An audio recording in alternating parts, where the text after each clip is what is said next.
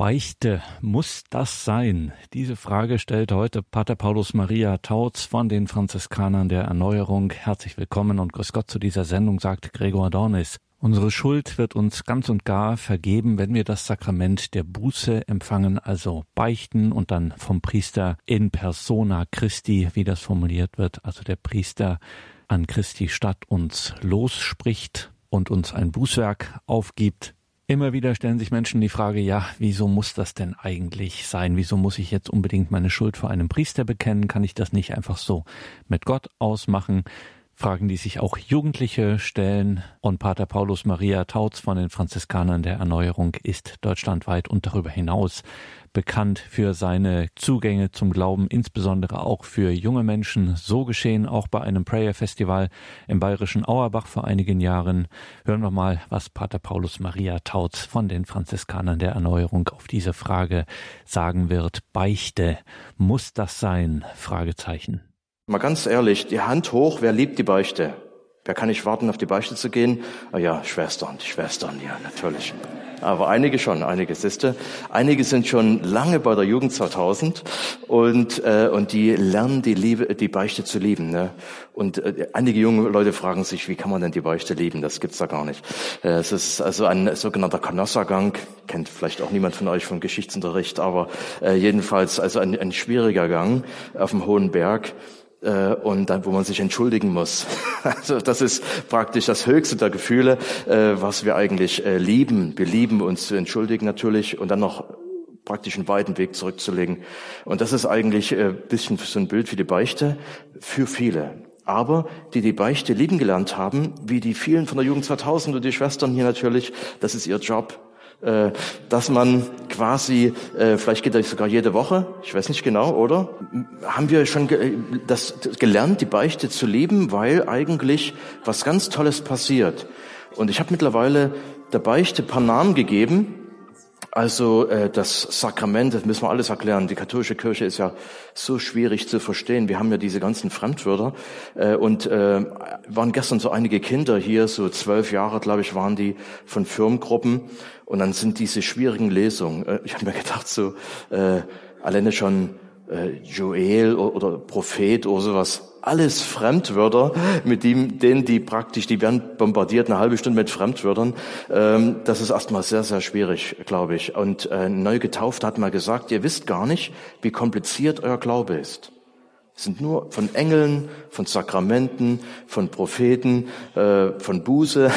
Also das ist praktisch das, was man irgendwie in Fahrplänen liest oder sowas. Ne? Also vollkommen fremde Worte und äh, damit werfen wir durch die Gegend, aber wir wollen ein bisschen erklären, ähm, dass quasi das Sakrament der Beichte ist erstmal ein Sakrament, das heißt eine Berührung, äh, Jesus berührt uns. Hautnah, wir haben schon gehört, hautnah. Wie geht das? Unsichtbar, aber hautnah. Also, und ähm, das ist wieder mal so ein katholischer Glaube, äh, wir sind eigentlich verrückt, ja, wir, wir, wir glauben an unsichtbare Dinge und auch noch hautnah.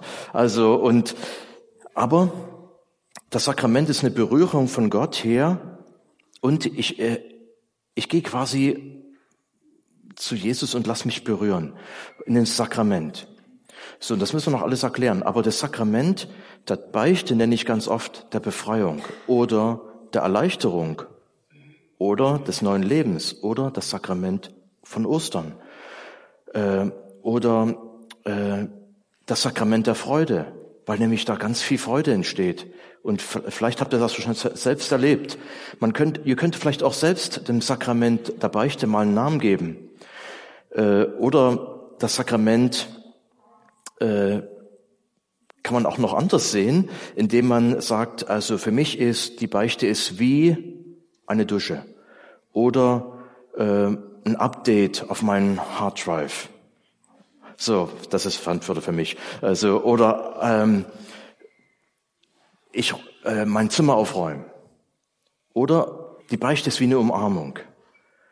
Also man, dass man praktisch das mal selbst sich er, erklärt eigentlich, was das, das Sakrament ist und dass wir immer mehr uns dafür interessieren, eigentlich, was das mit uns macht. So, und ich habe zu meiner eigenen Erklärung natürlich äh, von der, von, von der Beichte als Dusche zum Beispiel, äh, das vielleicht für uns noch ein bisschen zu verständlich, dass wir quasi ein, ein, ein Bad nehmen oder ein Bad nennt man nicht mehr, glaube ich. Also jedenfalls, äh, dass man sich schon drauf freut. Jetzt brauche ich aber eine Dusche. Manchmal sagen das die Leute auch. Ich gehe duschen. Und wir Brüder sagen dann, also wir, haben, wir, haben, wir sind ein bisschen, wir sind ein bisschen, na, wie ich mal sagen, sarkastisch, ne? Äh, und dann sagen wir bitte. Ne?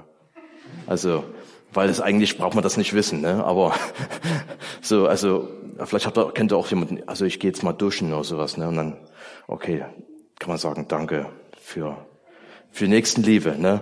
So und ähm, das ist aber äh, praktisch eine wichtige Sache, dass wir wieder, warum gehen wir duschen, damit wir uns wieder wohlfühlen, damit wir wieder gut riechen oder sowas, ja? Aber die die Beichte ist auch sowas, dass man wieder sehen kann. So manchmal, äh, ich wollte schon eine mitnehmen, aber ich, ich habe keine gefunden. ich, äh, in meinem Auto ähm, habe ich normalerweise eine Sonnenbrille. Und ähm, manchmal laufen wir mit einer Sonnenbrille durch die Gegend, mit dunklen Sonnenbrille, nicht nur am helllichten Tag, sondern auch im Dunkeln, dass wir eben nichts sehen. Und dann ist eben alles dunkel und negativ um uns herum. So, und dann, deswegen brauchen wir eine Beichte, damit wir wieder klar sehen, damit wir wieder sehend werden, weil wir nämlich blind geboren werden. Vielleicht äh, erinnert ihr euch oder habt ihr Geschwister oder äh, ihr kennt Leute, die ein Baby haben und so ein neugeborenes Baby ist nämlich eigentlich blind. So, äh, das sieht erstmal nur irgendwas Verschwommenes, hat man mir gesagt. Also ich weiß nicht genau. Also jedenfalls ähm, und es ist eben auch hilflos. Das wissen wir. Ein Baby ist hilflos. Also es braucht ganz viel Hilfe, es kann nichts sehen äh, und genauso werden wir geboren. Und das ist eigentlich unser Zustand, den wir haben, blind und hilflos. So und für mich ist die Beichte, das sage ich manchmal auch Beichtenden, so wenn die so so an herkommen und so langsam und ein bisschen so äh, wie mit, mit schweren Lasten beladen, das ist, was man ja auch ist in der Beichte. Äh, und dann fläzen die sich so, ein bisschen sächsisch, glaube ich, äh, in, den, in, den, in den Stuhl rein. Und dann müssen sie erst mal sagen, also, Pater, ich muss erst mal ankommen, ich muss erst mal ankommen, ne? ich weiß gar nicht, wie das geht und so weiter. Und dann erkläre ich eben, naja, Beichte ist auch, wo man Jesus sagen darf oder überhaupt sagen darf, ich schaffe es nicht alleine. Ich brauche Hilfe ist ein wunderbares Sakrament, eine Einrichtung, eine Institution, ist auch in Frankfurt, äh, äh, für, ähm, für unser Leben, dass wir wirklich sagen können, ich bin hilflos, ich bin blind, das ist eigentlich mein Ist-Zustand. Genauso bin ich. So in unserer Gesellschaft, wir müssen funktionieren. Vielleicht habt ihr das auch schon kapiert. Äh, ich wäre nur geliebt, wenn ich funktioniere. Oder so einen Eindruck hat's macht's auf mich vielleicht. Äh, ich, ich muss gute Leistungen bringen.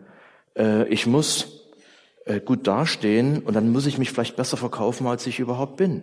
Also ich muss ein bisschen lügen vielleicht. Das wird regelrecht, man wird da regelrecht trainiert da drin, ähm, dass man irgendwie ein Foto abgibt bei der Bewerbung, was, wo man wirklich älter aussieht oder klüger aussieht oder sowas.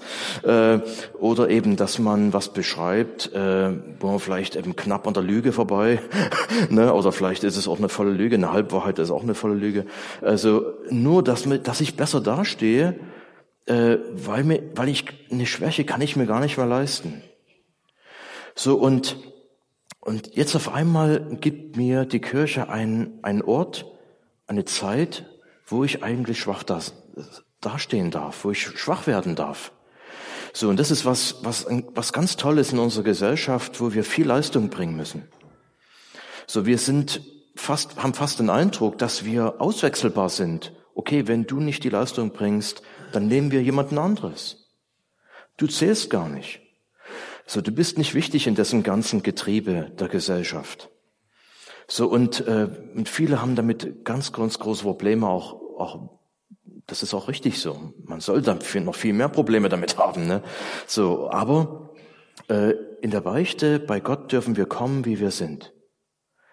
Also ich bin blind, ich bin Versager, ich habe Fehler gemacht. So und viele sagen, ja, die katholische Kirche ist wirklich, also von vorgestern, erst nicht, nicht mehr von gestern, schon von vorgestern. Und äh, oft wäre ich angesprochen, ey, Mittelaltermarkt irgendwo hier. und, und, mittlerweile schieße ich zurück, sage ich, also Mittelalter, da hat's noch funktioniert. also ich liebe das Mittelalter. Ne? Äh, da, ging, da ging's uns noch gut. Ja. Also äh, und jedenfalls wird man in so eine Ecke reingesteckt und wir haben eigentlich eine ganz, ganz wichtige Botschaft und mal ganz ehrlich, äh, es sind fast zwei Milliarden Menschen weltweit, also es ist praktisch fast ein Drittel, die zur Beichte gehen oder zur Beichte gehen sollten. Also es ist interessant, wir sind überhaupt keine Minderheit, wir sind eigentlich die Mehrheit. Man müsste fast anderen Leuten sagen, soll ich mal zur Beichte gegangen, warum nicht? Also, und ähm, ist gar keine schlechte Idee, ne? mal ein bisschen herausfordern, äh, weil ich denke mir, weil eigentlich die anderen Leute haben ein Problem. So, es sieht immer so aus, als hätten wir das Problem, aber es ist genau andersrum, weil wir eigentlich eine ganz große Trumpfkarte haben, wir haben einen ganz großen Schatz. So, und ich wollte mal äh, ein bisschen weiter ausholen. Ich habe schon gesagt, das Sakrament müsste man erklären, aber jetzt müsste man mal überhaupt ähm, zum Beispiel Schuldgefühle erklären. Viele sagen, also die Kirche gibt euch Schuldgefühle, ne? was ganz schlecht ist. So, und manchmal sage ich mir, na ja, also ähm, ich bin viel ins Gefängnis gegangen, also äh, als Seelsorger. und ähm, hätte ich vielleicht auch gemusst, also, aber äh, jedenfalls äh, Content Vision. nee, aber ähm, und und die Leute eigentlich im Gefängnis, für sie ist eine Befreiung, wenn sie Schuldgefühle bekommen. Also das, das ein ganz großes Problem ist für viele Gefangene, sie sind ja überhaupt nicht schuld. Also es sind also 80 Prozent der Gefangenen sind also unschuldig im Gefängnis in Deutschland mindestens. So also und ähm, weil die sich überhaupt keiner Schuld bewusst sind. Das ist so ein Schutzmechanismus, den wir haben.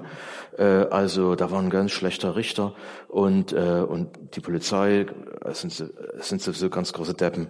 Also und und alle sind schuld. Die Eltern, meine Mutter hat mich geschlagen, mein Vater nicht genug gedrückt. Äh, ich bin Opfer der Gesellschaft und so weiter. Ne? So und äh, und dann die große Wende kommt, wenn sie Schuldgefühle bekommen und dann vor allen Dingen vielleicht noch einen Brief an die Opfer schreiben und sich entschuldigen. Ganz große Befreiung. Und dann sind sie sogar so weit, dass sie sagen, eigentlich bräuchte ich noch zwei, drei, vier Jahre mehr Gefängnis. Das ist ganz verrückt. Äh, weil sie merken, ich muss eigentlich noch Buße tun. Ich, es braucht eine Wiedergutmachung in meinem Leben. Also da ist eine viel ja, ja eine viel Dunkelheit oder, oder viel Hilflosigkeit in unserer Gesellschaft, damit umzugehen. Aber das ist nicht neu.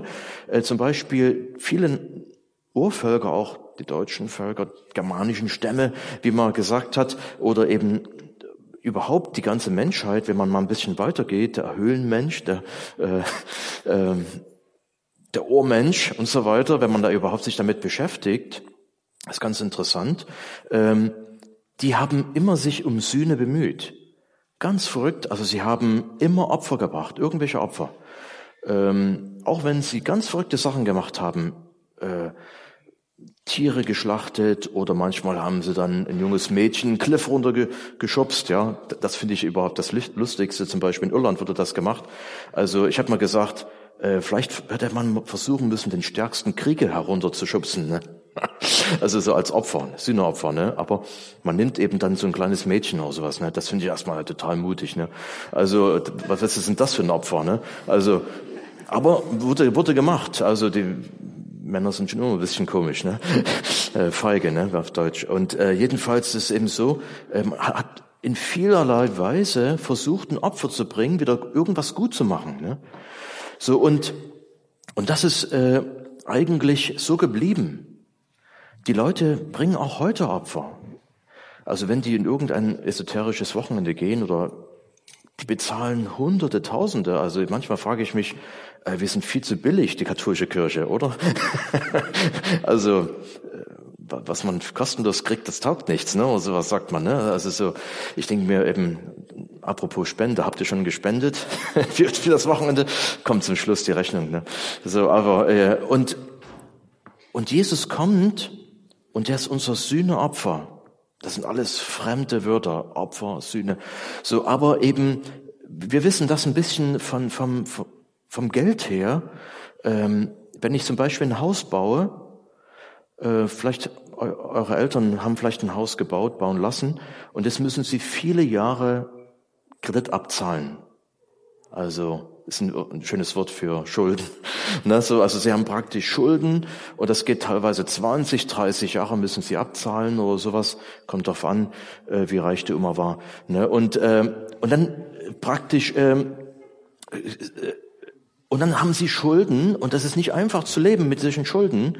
Äh, und ich muss mal sagen, zum Beispiel in den USA, ich bin jetzt eben, wie schon gesagt, erst hergekommen, da hatte ich genau dieses Gespräch geführt, dass viele Schüler in eurem Alter, junge Leute, die haben teilweise 80.000, 70.000, 50.000, 100.000 Schulden. Also es ist eins zu eins. Und, äh, also ich muss sagen, stellt euch mal vor, ihr habt 50.000, 70.000, 80.000 Euro Schulden und ihr seid 22 Jahre alt. Also es ist eine Riesenlast und zum Beispiel jetzt eben, nicht, dass es euch betreffen würde, aber viele junge Leute vielleicht, äh, die wollen ins Kloster gehen und die können gar nicht ins Kloster gehen, weil die haben 80.000, 50.000 Schulden. So, sie müssen jetzt jemanden suchen, der für sie die Schulden bezahlt. So, oder selbst wenn jemand heiraten möchte, die sind jetzt die Jungen verliebt, ja, und jetzt sage jetzt geht's los. Hey, wie viel Schulden hast denn du? so, äh, ich bin eine gute Partie, ich habe ich hab nur 30.000 Schulden. So, naja, und, und also so fast verrückt, ja. Und dann gehen die, dann wollen die heiraten, halten Händchen und gehen vielleicht zum Pastor oder zum Pfarrer und der sagt, ähm, okay, erste Frage, wie viel Schulden habt ihr? also könnt ihr euch das überhaupt leisten? Wie geht's denn weiter in eurem Leben? Also das ist eine, eine gewisse Unfreiheit, die tief drinne steckt und auch eine Traurigkeit. Und deswegen brauchen die US-Amerikaner jedes Wochenende eine Party, weil die, das Partyland, ne? weil die eben äh, höchstwahrscheinlich sich die Kugel geben würden, wenn die darüber nachdenken, wie viel Schulden die haben. Also so, oder wo die Reise hingeht. Sie lernen eben schon früh mit viel Risiko zu leben und zu vertrauen. Das muss ich sagen. Also, und das, was wir vielleicht lernen müssen, wir müssen vielleicht mal Danke sagen und mehr vertrauen und vielleicht ein bisschen mehr wagen dadurch.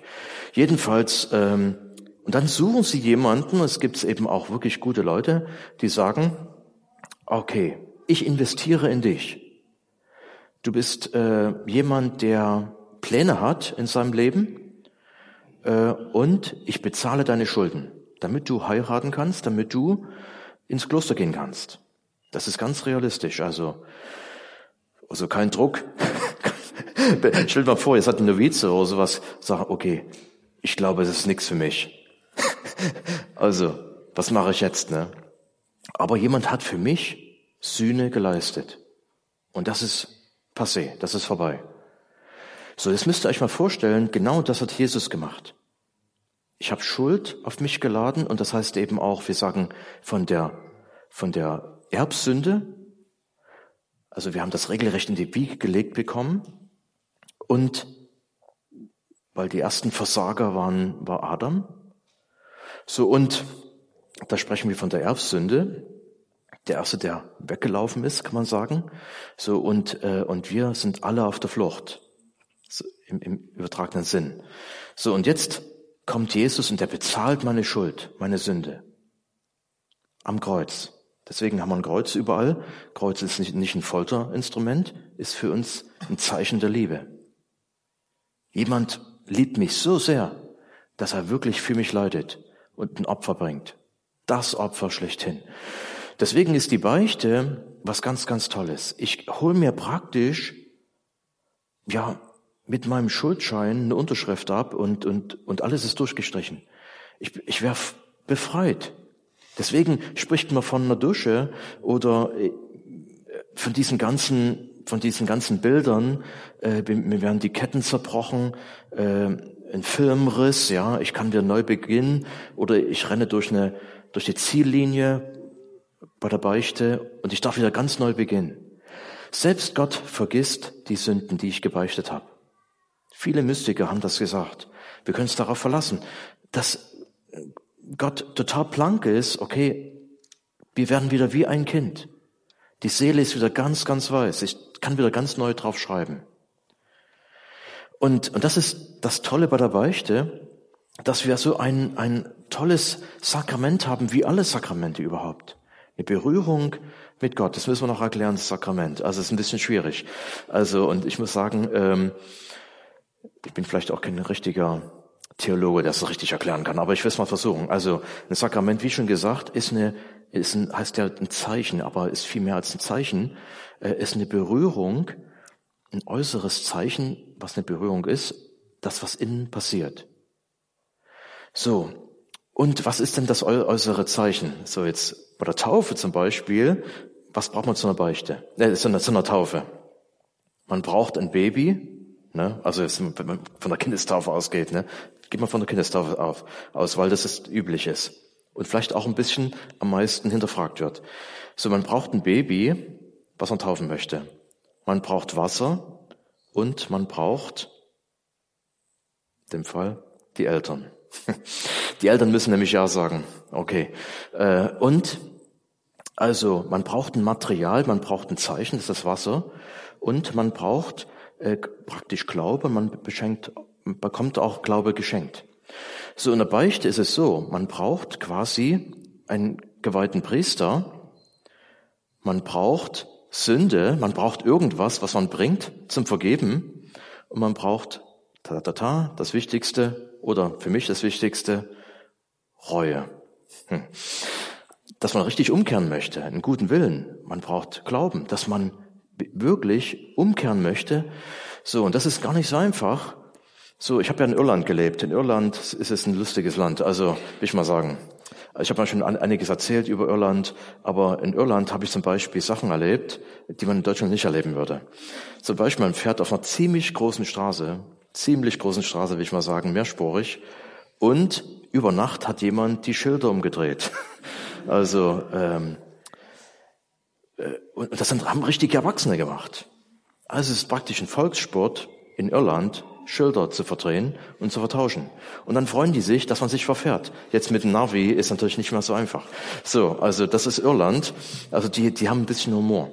So jedenfalls, äh, und da, und da haben, haben ja viel Beichte gehört in Irland. Und das ist teilweise schwierig, dort Beichte zu hören, weil die keine richtigen Beichten bringen. So, die erzählen über ihren Mann, die erzählen über Nachbarn. Ähm, so, und dann muss man sagen, na jetzt, so jetzt kommen wir mal zur, zur Sache. So, was ist denn überhaupt Ihre Sünde? Ah, oh, ja, Pater, ich sündige doch nicht. Ne? So, dann müssen wir erstmal wirklich sagen. Und dann war mein, mein Standardspruch, ja, dann ist Jesus umsonst gestorben. Ne? Also, äh, weil er eigentlich nur für unsere Sünden gestorben ist.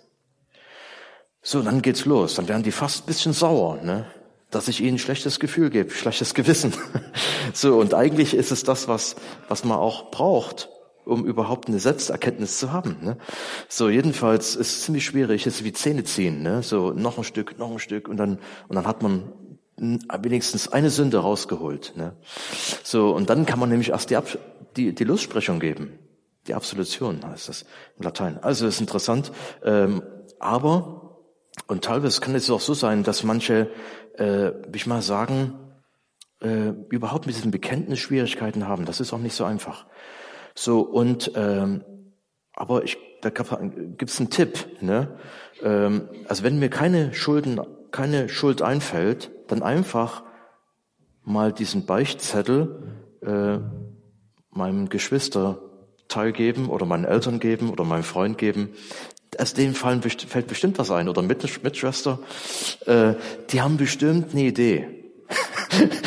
ne? Also so, ganz interessant, dass die anderen eben meistens noch viel, viel mehr sehen als wir selbst. So, und, äh, und auch Sünde, jetzt ist das Wort gefallen, ist auch irgendwie ein Fremdwort, oder? Äh, es geht, also, wie ich mal sagen, nirgends wird mehr über Sünde gesprochen. Sünde verdirbt unser Leben. Also es ist, was, das ist eine Krankheit, stimmt aber wirklich. Sünde ist wirklich eine Krankheit. Passt nicht zu unserem Leben, ist wie ein Ausschlag ähm, und ist ein Fremdkörper. Aber es hilft nichts, quasi zu sagen, okay, Sünde ist nicht mehr Sünde, deswegen haben wir keine Sünde mehr, sondern die Krankheit bleibt. Auch wenn ich da Puder drauf kippe wie ein Verrückter, ja, äh, es, es bleibt trotzdem ein Fehler in meinem Leben. So, und ich kann nicht glücklich werden mit diesen vielen Fehlern. Und wenn wir ganz ehrlich sind, das ist überhaupt die Definition. Jesus ist gekommen, um Sünde und Tod zu vertilgen. Gab keinen anderen Grund. Gab einige Heilungen, die sind wichtig gewesen, aber es sind Zeichen, werden sogar so benannt. Aber was viel wichtiger war, dass Jesus die Sünde und die Frucht der Sünde, den Tod, vertilgt. So, und das ist genau darum geht es. Und das Verlustigste ist in unserer Zeit, wo immer weniger über Sünde gesprochen wird, weil die Sünde uns ja schlechtes Gewissen gibt und das ist ganz schlecht fürs Leben, fürs gute Leben, fürs Partyleben, ähm, äh, sondern dass eigentlich die Sünde unser Leben verdirbt, ja. Also ähm, ich glaube jetzt mittlerweile von den zehn Geboten, wenn wir sie noch aufsagen können, ich habe schon gerade überlegt, ob ich es noch kann, aber es äh, ist vielleicht zu gefährlich, ich mache vielleicht zu viele Fehler. Also ich lass mal, ihr, ihr könnt ja nachlesen. Also, aber äh, es ist fast nur noch das Siebente übrig geblieben in unserer Gesellschaft, oder? Du sollst Steuern bezahlen. so, alles andere ist nicht mehr wichtig. Aber, aber da äh, da ist äh, Schluss mit lustig. Ähm, da wird man sogar noch in der Schweiz verfolgt. Also ähm, oder oder noch woanders, wollen wir nicht sagen. Also äh, jedenfalls, äh, das ist ganz wichtig. Und und da habe ich mir gesagt, na ja, Mensch, wenn wenn äh, du sollst nicht stehlen, so so wichtig ist, dann sind doch die anderen Gebote wichtig, oder?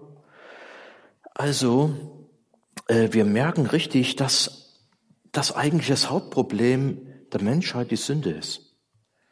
So, diese Habsucht, äh, die uns umgibt, dieser Egoismus.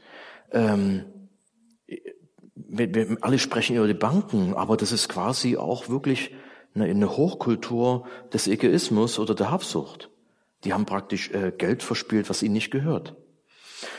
So, also jedenfalls, wir haben hier ein Riesenproblem oder auch der Umweltschutz und viele, viele andere Dinge, die uns umgeben, äh, sind wirklich Frucht der Sünde. Genau deswegen ist Jesus gekommen.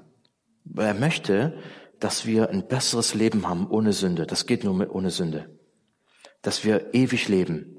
Und das heißt bis in alle Ewigkeit.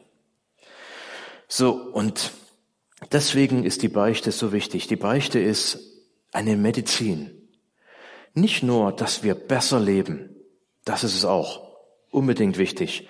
Ich kann nicht besser leben, wenn ich nicht beichte. Aber es geht vor allen Dingen, dass ich ewig lebe, dass ich ewig gesund bin, dass ich ewig schön bin.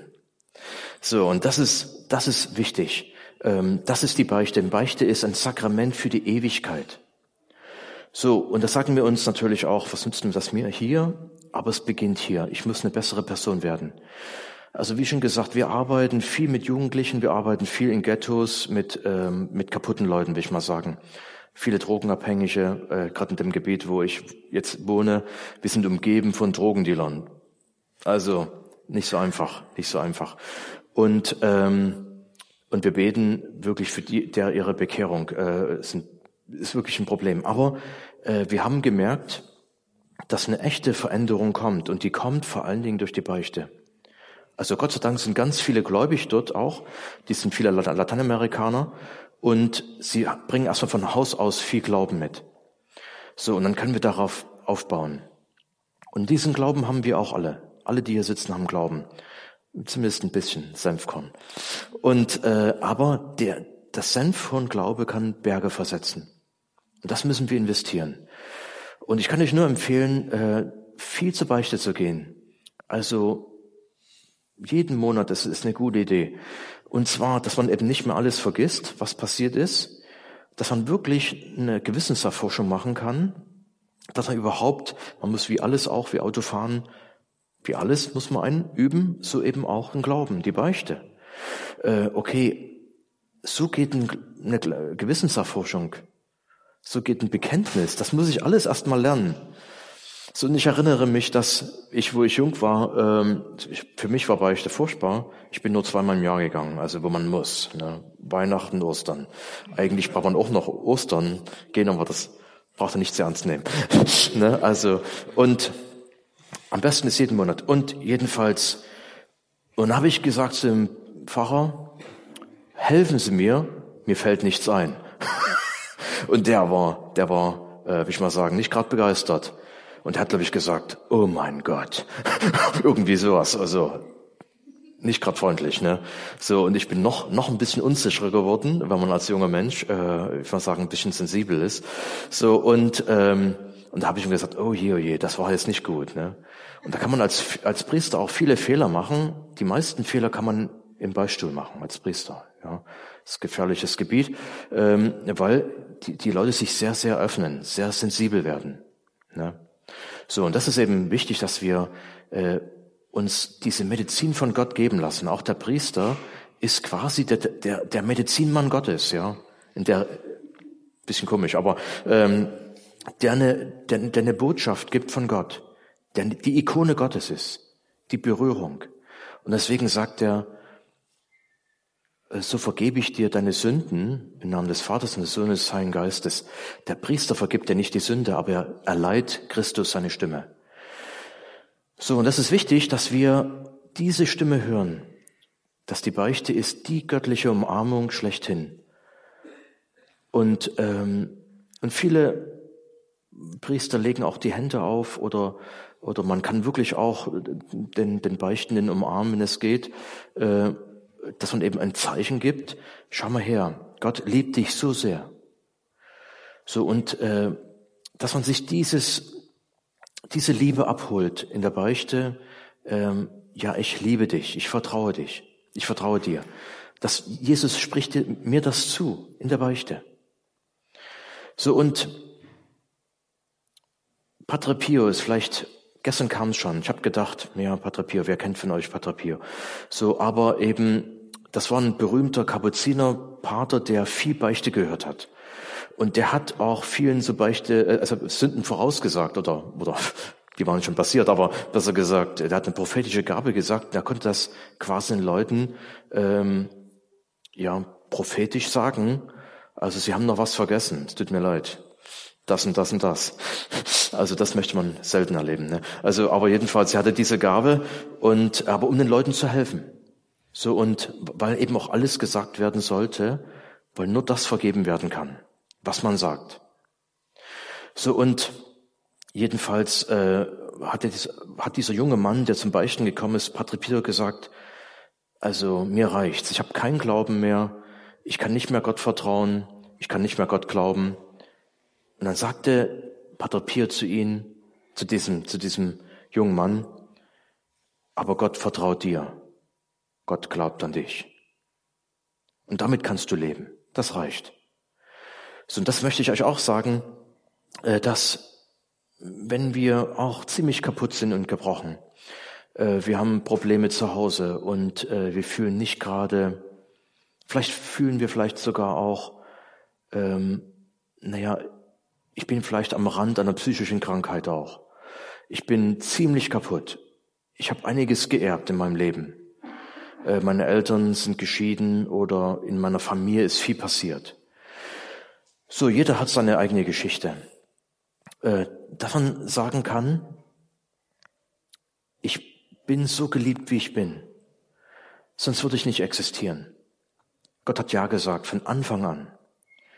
So, und und in der Beichte darf ich so kommen, wie ich bin. Und ich sage nicht einfach meine Sünden, sondern ich sage dort auch die Gebiete, wo ich Hilfe brauche. So, und dann wird das, wird die Beichte auch wirklich eine Lebenshilfe. Der Priester gibt nicht nur die Lossprechung, auch einen Zuspruch. So, es wird fast, sollte es eigentlich nicht sein, aber es ist oft so, weil die Leute sonst nicht mehr kommen, äh, wie eine geistliche Begleitung. Man darf auch einen Geist der Weisheit bekommen. Äh, wie komme ich denn überhaupt raus? Also es ist ein Riesengebiet. Ich weiß nicht genau, wie viel Zeit wir noch haben. Äh, aber es ist zum Beispiel so, dass es solche Wurzelsünden gibt in unserem Leben. Also wir können sagen, ja, ich habe schlechte Laune. Ich habe oft schlechte Laune. Oder äh, ich sag oft nicht die Wahrheit. So, aber darunter liegt eine, eine Wurzel. Warum mache ich das? Warum laufe ich so durch die Gegend? Warum sage ich nicht die Wahrheit? So, wenn ich nicht die Wahrheit sage, ist es ziemlich schwierig für andere eine Freundschaft mit mir zu beginnen, weil die mir nicht vertrauen können. So, und warum mache ich das? Weil darunter liegt eine, liegt eine ganz tiefe Unsicherheit. Ich darf eigentlich gar nicht sagen, wer ich bin. Ich kann, darf gar nicht zeigen, wer ich bin, weil ich sehr, sehr unsicher bin. Deswegen muss ich immer sagen, ich bin jemand anderes. So, aha, aber wenn ich, wenn Gott mir vertraut, wenn der mich liebt, dann darf ich auch mich selbst lieben. Das ist nur ein Beispiel. Oder ich sehe, ich sehe alles mit einer dunklen Brille. Alles ist negativ. Ja, so ist eine große Gefahr auch. Ähm, und was ist das Problem von dieser tiefliegenden Angst? Ah, ich bin vielleicht nicht angenommen worden, nie richtig angenommen worden. So und, und ich darf das jetzt sehen und jetzt sage ich zu Gott, ich gebe dir Erlaubnis, mich anzunehmen. Auch wenn das und das schiefgegangen ist in meinem Leben. So überhaupt die Beichte ist ein ganz interessantes Sakrament, wo ich Gott erlaube, mich zu erlösen. Ich erlaube, das klingt komisch, das ist nur Gott macht das. Er ist so mächtig, dass er uns erlaubt, dass wir uns für ihn entscheiden in dieser Freiheit. Und dass wir ihm Erlaubnis geben, schau mal her, Jesus, ich habe die und die Sünde begangen, ich habe die und die Schuld, ich habe die und die Probleme und die gebe ich jetzt dir. So, und ich sage einfach zu den Leuten, nicht, nicht, ist nicht so einfach, aber es soll einfach sein, ähm, mach deine Probleme zu Gottes Problem. Gib deine Probleme ihm und la, lass ihn ja, sich kümmern um diese, um diese Lösung, um das Problem. So, und, und das ist Erlösung. Wenn wir das abgeben, wenn wir zu ihm kommen und sagen, Herr, das, äh, das ist alles zu viel für mich, du musst das übernehmen. Du bist der Löser, ich bin nicht der Löser. So, und das ist eine ganz wichtige Sache. Deswegen ist die Beichte auch das für mich das Sakrament der Erleichterung. Ich kann was abgeben. Und wir merken das in unserer Gesellschaft, vielleicht jetzt der, der letzte Punkt, dass wir viel durch die Gegend schleppen. Also Deutschland ist mittlerweile, ich weiß nicht genau, Nummer eins in Burnouts und Nummer eins in Depressionen. Ähm, ich weiß jetzt zumindest in Europa. Also wir sind ziemlich an der Spitze in vielen Gebieten. Also auch in Pornografie, leider Gottes. Ne? So und ähm, und was liegt darunter, dass wir dass wir wenig abgeben können? Wir schleppen die schweren Lasten durch unser Leben und, äh, und im Gebet, in der, Beu in der Beichte wäre es so einfach, das abzugeben. Und das ist meine Einladung für euch, äh, dass ihr kommt und sagt hier, okay, vielleicht sogar mit diesem Zettel, den wir schreiben, ist gar keine schlechte Methode, ähm, das ist meine schwere Tasche. Und die gebe ich jetzt hier ab. Wollen wir vielleicht zum Schluss beten? Herr Jesus Christus, wir danken dir, dass du mitten unter uns bist, dass du uns anschaust, dass du uns liebst, wie wir sind. Du hast uns ja gemacht, wie wir sind. Und ja gesagt, seit Ewigkeit. Und wir wollen jetzt zu dir kommen und uns selbst bringen in dieser Beichte, dass wir alles vor dich hinlegen, unser ganzes Leben, unsere Vergangenheit, unsere Zukunft, dass wir dir alles abgeben. Die schwere Tasche unserer Angst, unserer Sorge, unser Bedenken, unsere Krankheit, alles, was vielleicht auch wirklich Fakt ist in unserem Leben. Die ganze Realität. Und wir wissen, dass du unser Erlöser bist, dass du alles verändern kannst. Du kannst Böses und Gutes verändern. Nur Gott kann das. Und darauf vertrauen wir. Herr, so bitten wir dich um diese Liebe, um diese Salbung, die nur du geben kannst. Amen.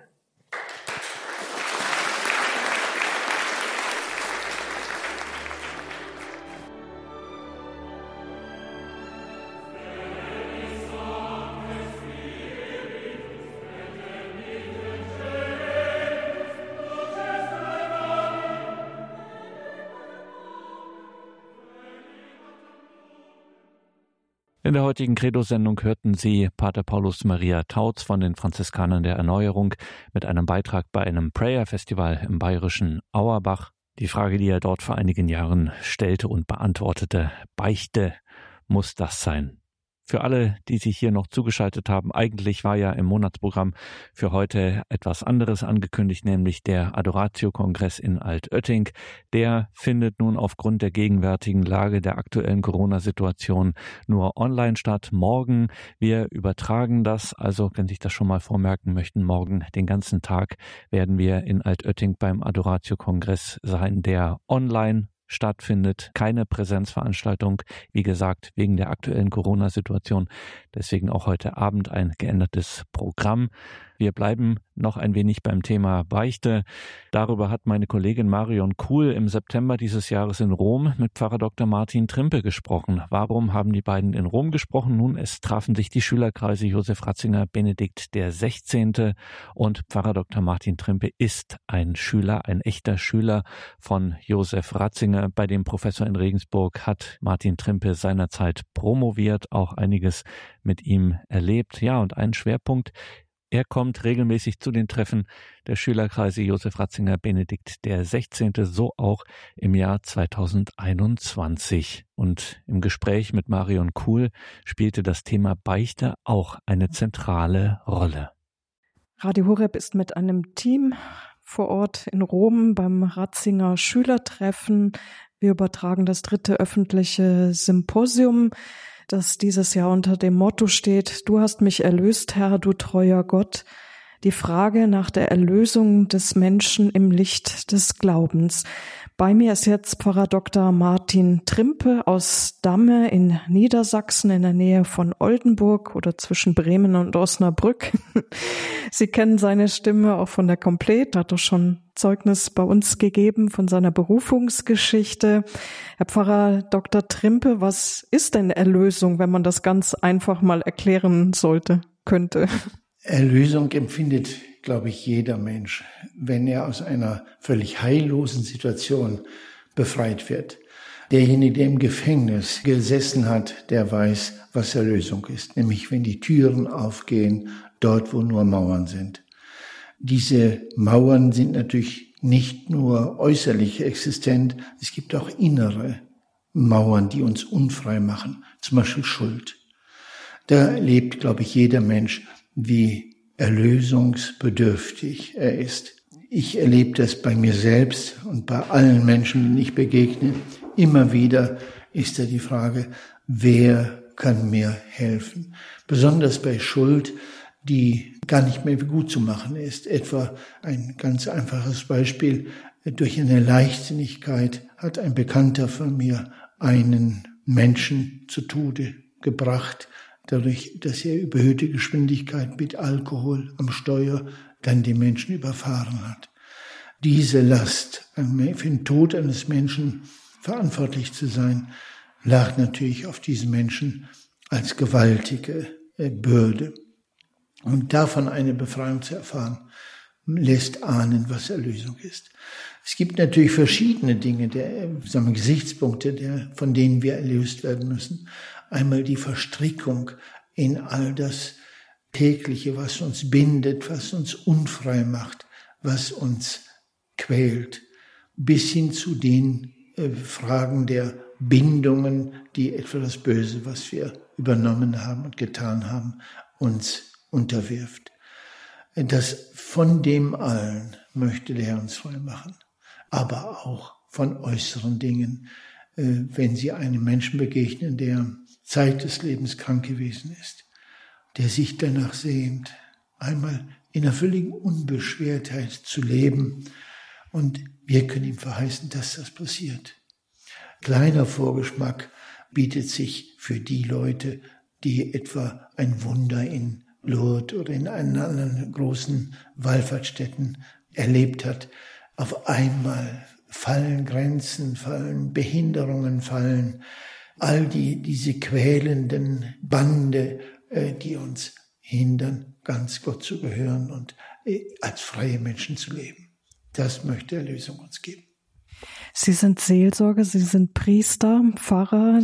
und Sie haben auch viel mit Jugendlichen zu tun.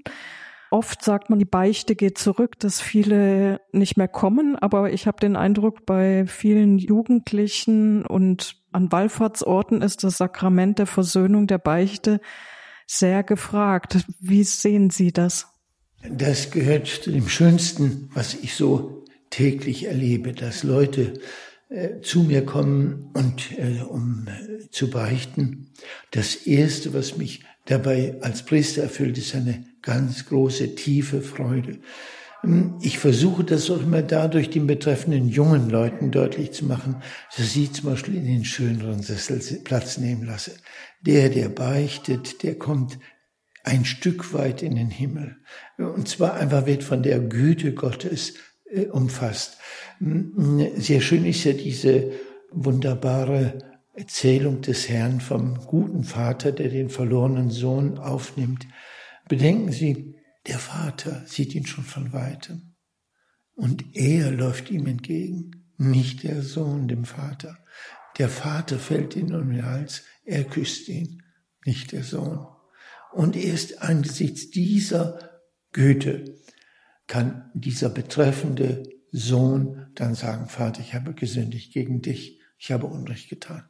Ja, und dann überschüttet ihn der Vater das beste Gewand, muss sagen, das Beste und dann Ring an die Finger. Völliger Luxus. Ja, Schuhe. Damals ein wirklich unverständlicher Luxus. Für nie die besten Leute und die reichsten Leute nur vorgesehen. Und dann wird ein, das Festmahl gehalten. Musik ist da. Das Kalb wird geschlachtet. Äh, Gott überschüttet den Menschen förmlich. Und das muss in der Beichte deutlich sein. Insofern ist die Beichte nicht eine Abrechnung. Natürlich ist sie auch ein Gericht. Aber sie ist zunächst einmal Ausfluss einer grenzenlosen Freude Gottes über einen Menschen, der nun sein Kind wieder werden will und dem das Leid tut. Und wenn man genau sieht, ist ja in diesen Menschen auch schon Gott, Gottes Gnade vorweg tätig. Insofern ist das immer sehr schön, äh, wenn ich zumindest ein bisschen von diesem Luxus, dem Betreffenden, der beicht möchte, zuteil werden lasse.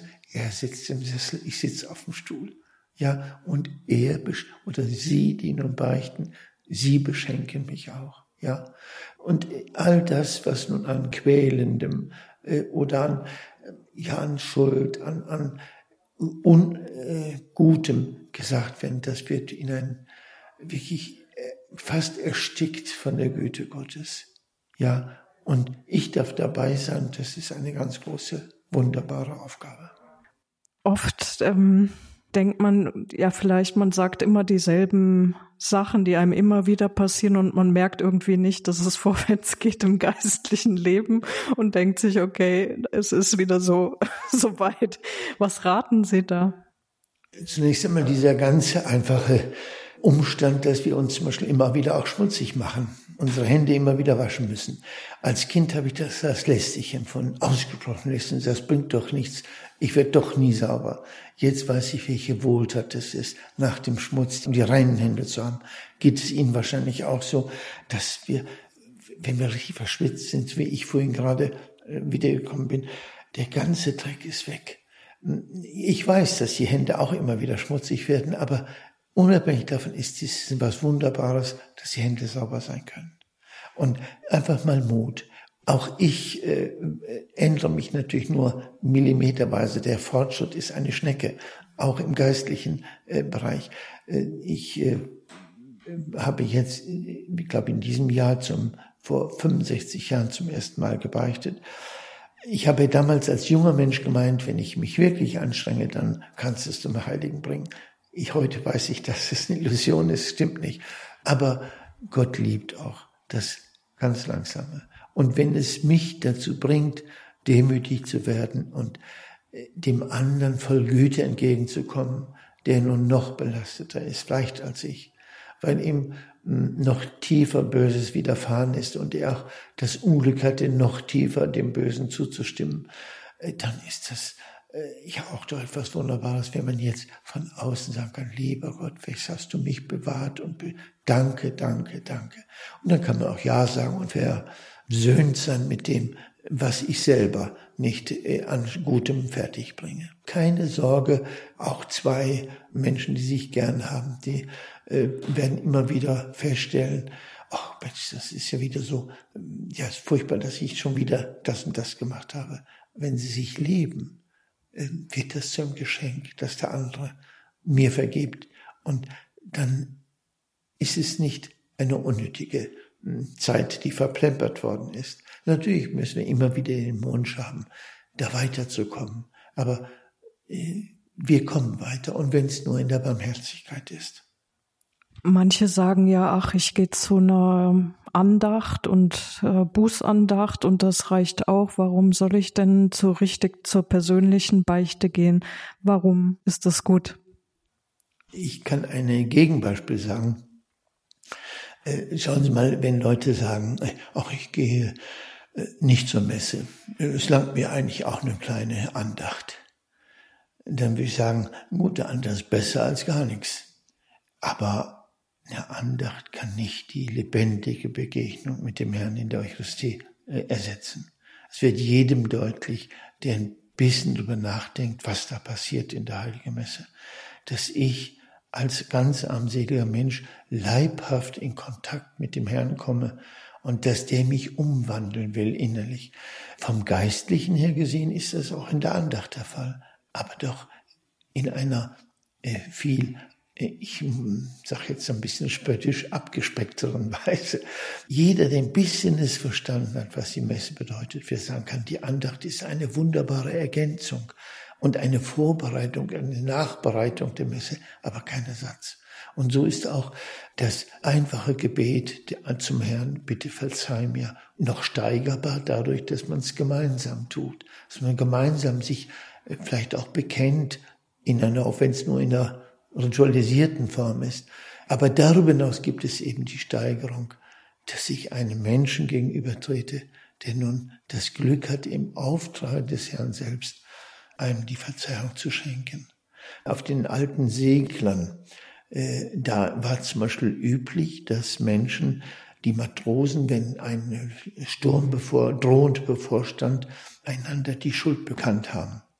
Das ist ja unendlich mehr, als wenn ich nur sage, ach, ich sage das dem lieben Gott und damit ist das basta. Nein, das Bekenntnis vor einem anderen bedeutet eine ganz tiefe Vorbereitung, um wirklich vom Herrn selbst die Gnade zu empfangen. Aber die Krönung ist einfach dann der Empfang des äh, Bußsakramentes selbst. Wir können uns das sehr einfach an einem Beispiel deutlich machen. Wenn ich äh, den Eltern wirklich ganz schlimm wehgetan habe, sagen wir meinem Vater, und ähm, der Vater kriegt mit, dass ich das eigentlich bereue. Ein anderer sagt, ja, der Martin, der leidet da sehr stark drunter, dass da Knatsch mit dir gegeben hat. Wird ihn das freuen? Äh, wenn ich das mit meinem Bruder noch bespreche und sage, also ich glaube, wir müssen alle beide neu anfangen und so weiter. Und der Vater hört davon, wird er noch mehr und noch lieber mir vergeben. Aber das ersetzt ja nicht, dass ich jetzt auch dem Vater das selbst sage, Aug in Auge. Und das heißt in diesem Falle eben dem Priester, den der Herr nun eigens eingesetzt hat, damit er mir in seinem Auftrag, in seiner Gegenwart die Vergebung schenkt. Ich glaube, Papst Johannes Paul II. hat mal gesagt, dass es die persönliche Begegnung mit unserem Erlöser ist. Genau das ist meisterlich ausgedrückt. Das ist die wirkliche Erlösung, ja. Und ich denke, dass das ähm, viele junge Menschen spüren, wenn sie äh, aus der Engführung herauskommen, äh, in der ich zum Teil noch groß geworden bin. Also man flüstert das in eine Ecke hinein. Ja, ja, ja, und ich darf mich der andere sehen und so weiter, der Priester zum Beispiel nicht sehen. Und ich äh, muss das vollständig äh, sagen. All das ist sekundär. Natürlich gibt es Situationen, in denen ein Mensch die Anonymität braucht. Und die sollte ihm ganz äh, großzügig gestattet werden. Also ich bin ein Fan des Beichtstuhls auch wieder darin. Aber wenn der Mensch offen es bekennt, Auge im Auge, ist das nochmal tiefer. Und wenn man ihm dann die Handauflegung gibt, genau das Zeichen, was der Herr auch immer gemacht hat, dann ist es nochmal eine Steigerung. Und ich bin sehr froh, dass viele junge Leute zum Beispiel wenn man sie auf den Weltjugendtagen sieht oder auch äh, an Wallfahrtsorten oder Medjugorje oder wo auch immer, äh, dass sie diese Freiheit gewonnen haben, das zu bekennen dass es von diesem, ich sag mal, Gerichtsdruck befreit ist, so ein Stück weit einfach in diese strahlende Liebe Gottes hineingetaucht wird. Ja. Wie haben Sie persönlich einen Zugang zur Beichte gefunden? Ja, ich habe wohl als Kind regelmäßig gebeichtet und habe das Glück gehabt, dass ich ähm, ja so als Zwölfjähriger, der ich immer wieder gebeichten musste, dass ich mich mit meinem Bruder gezankt habe, dass dieser Beichtvater, dem ich das dann erzählte, dass der eine wunderbare Weite hatte und er sagte, äh, hast du schon mal einen Film über junge Füchse gesehen? Sag ich, nein. Da mache ich dir das mal vor, wie die das bei denen geht. So geht das. Die kämpfen miteinander, aber sie beißen sich nicht wirklich. Und das übt die Betreffenden, sich gegenseitig zu respektieren, sich zu üben in der Auseinandersetzung. Äh, und das musst du auch mit deinem Bruder, nicht? Du musst lernen, dich ihm gegenüber durchzusetzen und er muss lernen, dich dir gegenüber durchzusetzen. Und am Ende steht dann ein wirkliches Bewusstsein, ich kann das und ich äh, muss mich auch durchsetzen. Und das ist keine Sünde. Aber wenn du gemein bist, dann ist das eine Sünde. Und äh, jetzt mal ehrlich, wie oft hast du das Gefühl, dass es nicht schlimm ist, was so vielleicht sogar Spaß macht? Und wann hast du das Gefühl, es war was Hässliches? Da habe ich dann also gesagt, 80 Prozent macht Spaß, 20 Prozent ist nicht gut. Ja, da sagte er dann sehr schön, du hast vorhin gerade gesagt, dass du deinem Bruder in deinem Zorn eine Zettel aus seinem äh, Tagebuch gerissen hast und es vor seinen Augen dann zerrissen hast, in sicherem Abstand. Hm, das war gemein, das musste beichten. Ja, und dann ähm, bin ich aus dem Beispiel rausgegangen und hatte das Gefühl, ich habe Flügel. Ich bin gar nicht so schlimm, wie ich dachte. Das ist, ist eine unglaubliche Hilfe für mich gewesen, ähm, weil ich äh, erkannt habe, es gibt Gefühle von äh, Schuld, die aber keine Schuld sind, sondern es ist einfach ein äh, normaler Lebensprozess. Und erst dort, wo ich wirklich böse werde, wo ich wirklich gemein werde, um das im Jugendjargon zu sagen, da muss ich an mir arbeiten. Und da gibt es auch kein Pardon. Das muss ich auch bekennen und da muss ich auch das wieder gut machen. In der Studienzeit ist in diesem allgemeinen Chaos äh, der Theologie damals, vielleicht auch sogar heute, das sehr stark zurückgetreten. Das Bußsakrament bei mir, ich hatte das dann eine ganze Zeit aufgegeben. Und dann war ich einmal an einem Samstagnachmittag durch Zufall in Tübingen in der Johanneskirche war da reingegangen, eigentlich nur mal ein Stück weit allein zu sein und ähm, ja, vielleicht auch ein bisschen zu beten. Ich weiß gar nicht, was mich bewogen hat. Und äh, dann sah ich, auf der linken Seite war ein Beichtstuhl, da gingen ab und an Leute reinbeichten und dann sag ich, uff, wer ist denn das? Das war Professor Ratzinger, der dort gebeichtet hat. Ich habe ihm das noch gar nicht bekannt, aber dann habe ich gesagt, wenn der beichtet, dann kannst du das auch. Und dann bin ich anschließend auch hingegangen, seit langer Zeit wieder. Und seitdem ist es wirklich für mich eine zu einer äh, regelmäßigen Praxis geworden, ja. Möchten Sie noch den Hörern was in Bezug aufs Beichtsakrament mitgeben, sagen? Nur Mut. Niemand freut sich so darüber, wenn sie zu Beicht gehen, wie der liebe Gott. Aber auch für einen Priester ist es etwas Wunderbares, Glauben Sie nicht, dass das, was Sie nun bekannt haben, dass sich bei dem Priester das einbrennt. Im Gegenteil. Es bleibt nur übrig, jedenfalls so ist es bei mir so, die Freude darüber, dass ich helfen konnte, dass einem Menschen wirklich, hui, der Zugang zum lieben Gott wieder offen steht.